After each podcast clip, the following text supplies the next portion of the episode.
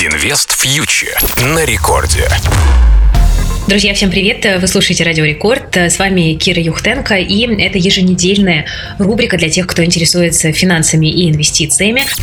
Ну что ж, мы с вами на этой неделе буквально-таки отмечаем открытие дверей московской биржи для частных инвесторов. Спустя почти месяц э, таких принудительных каникул все-таки были возобновлены торги. Первыми заработали облигации федерального займа, сначала с некоторыми ограничениями, потом постепенно эти ограничения были сняты.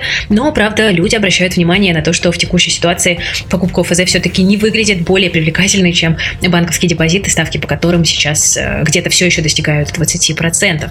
Ну а потом, во второй половине недели, заработала уже э, секция фондового рынка, на которой торгуются акции, э, стала доступна покупка и продажа ценных бумаг. Правда, короткие позиции запрещены, но, тем не менее, по крайней мере, на бирже появилась какая-то жизнь, хоть и торгуются пока только лишь 33 компании, самые голубые из голубых фишек российского рынка.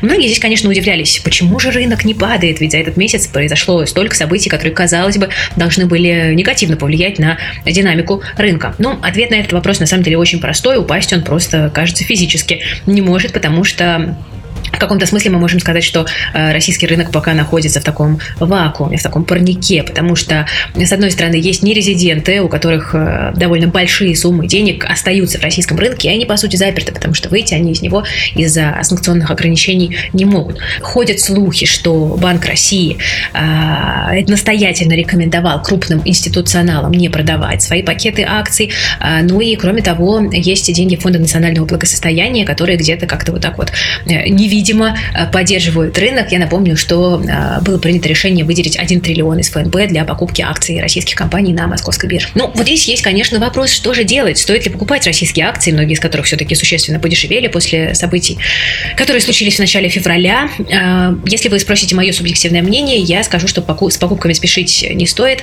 по причине того, что все-таки пока это рынок, который держится на таком искусственном дыхании от Центрального банка.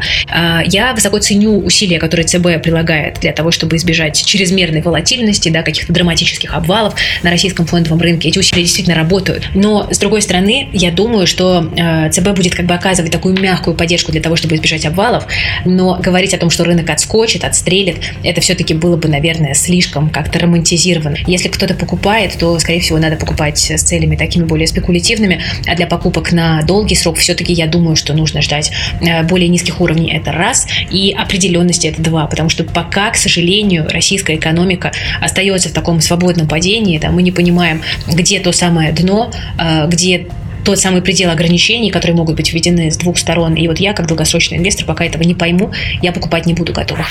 А, что касается зарубежных акций, э, здесь тоже пока ситуация довольно неопределенная. Например, не совсем понятна судьба а, части иностранных акций, купленных через Санкт-Петербургскую биржу, например, акции немецких компаний, торговля которыми по-прежнему заморожена. А, поэтому, на мой взгляд, сейчас с биржевыми покупками нужно быть очень осторожными и в целом удостовериться в том, что ваши активы достаточно диверсифицированы. В текущей ситуации нет какого-то однозначного ответа на вопрос, что купить, чтобы заработать, и уж тем более, уж тем более нет ответа на этот вопрос, и нет также ответа на вопрос, что купить, чтобы сохранить деньги, потому что очень-очень э, много вопросов пока остается, ответов явно недостаточно. Поэтому, если думаете, что делать с деньгами, просто помните о волшебном слове диверсификация. У вас должна быть подушка безопасности, в том числе у вас должен быть кэш э, в разных валютах. Вы можете пользоваться опциями банковских депозитов, но, опять же, была бы очень осторожна с валютными вкладами сейчас. Э, вы можете часть денег держать и на фондовом рынке, это неплохо, но э, Э, здесь я хочу прокомментировать свою позицию как человека, который всегда пропагандировал долгосрочные инвестиции. Э, я никогда не продаю акции, когда есть какая-то рыночная неопределенность. Я считаю, что это неправильно, потому что мы не знаем в конечном итоге, какая точка входа и выхода окажется правильной. Да? Э, но сейчас неопределенность немножко другого характера. Это неопределенность инфраструктурная.